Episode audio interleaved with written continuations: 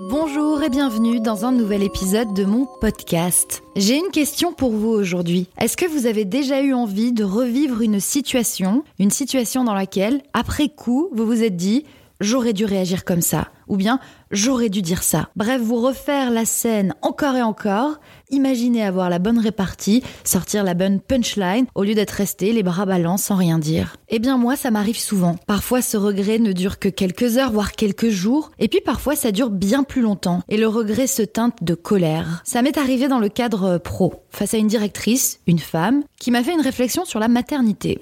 Grosso modo, elle m'a dit, si vous travaillez ici, vous ne faites pas de bébé. Alors bien sûr, c'est illégal de dire ça à quelqu'un, de la bouche d'un homme ou d'une femme, peu importe. Mais lorsque cette personne a prononcé cette phrase devant moi, alors que j'avais, je crois, l'esprit parfaitement clair quand elle a dit ça, eh bien je n'ai rien dit, je n'ai rien répondu. Ou plutôt, j'ai balayé le sujet, je n'ai pas rebondi. Et pendant les semaines, les mois qui ont suivi cette conversation, qui s'appelle du harcèlement, je le précise quand même, on est en 2023, donc des mois après, j'ai continué à me remémorer cette situation et à m'en agacer, à m'énerver de n'avoir rien dit. J'aurais tant aimé avoir une réaction romanesque, taper du poing sur la table, ou bien au contraire garder un calme olympien et lui dire droit dans les yeux que ce qu'elle venait de faire était purement et simplement du harcèlement. Mais au lieu de tout ça, je n'ai rien dit. Et dès l'instant où j'ai quitté son bureau, est néanmoins un énorme regret. J'ai revécu encore et encore cette scène et j'ai pensé à tout ce que j'aurais dû répondre. Je me suis répété en boucle, voilà ce que j'aurais dû dire. Sauf qu'à moins d'avoir une machine à remonter le temps, je ne peux pas revenir en arrière. Je suis condamnée à accepter cette situation telle qu'elle s'est déroulée dans la réalité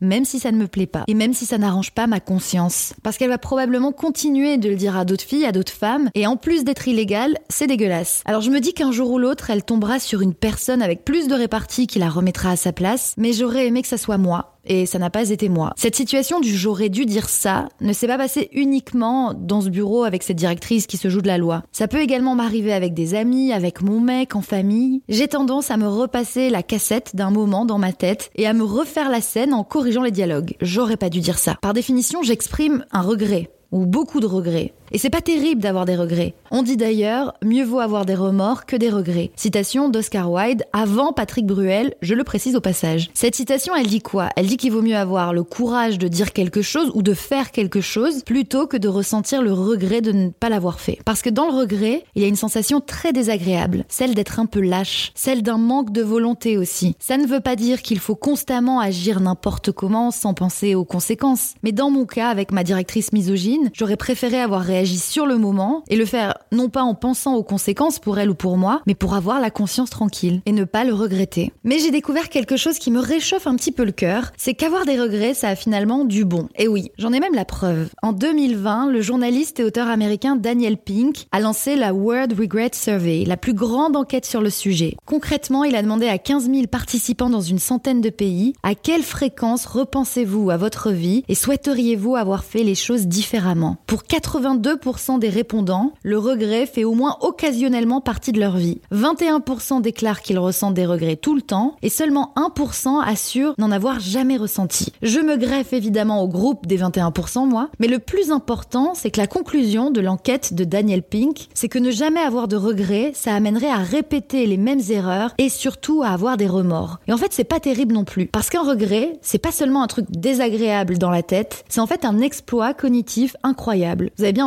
un exploit cognitif incroyable. Parce qu'on en tire une leçon de vie. Et d'après Daniel Pink, le plus important dans tout ça, c'est d'intégrer le regret, de reconnaître la douleur qu'il provoque et de l'utiliser pour apprendre et s'améliorer. Les regrets ont donc finalement plusieurs bienfaits, celui de nous endurcir, de nous rendre plus intelligents et plus performants. Et ne pas en avoir rimerait à ne pas grandir. Alors personnellement, j'espère ne jamais recroiser de directrice ou de directeur misogyne et harceleur, mais ça peut encore arriver malheureusement, même en 2023. Et je suis sûre d'une chose aujourd'hui, je ne réagirai plus jamais de la même façon. Pour tout vous dire, j'ai déjà mes punchlines de prête au fond de ma tête, un peu comme les humoristes qui préparent en avance des blagues. D'ailleurs, vous ne le savez peut-être pas, mais quand un humoriste réagit avec le public dans un spectacle, il y a une grande part de préparation dans sa manière d'improviser. C'est comme s'il avait une commode avec des tiroirs à ouvrir remplis de blagues toutes prêtes. Et avec ça, pas de regret donc. Pour finir, je vais citer William Shakespeare qui a dit Qui n'a plus d'espoir n'aura plus de regrets. À méditer, blablatement vôtre et à très vite pour un nouvel épisode.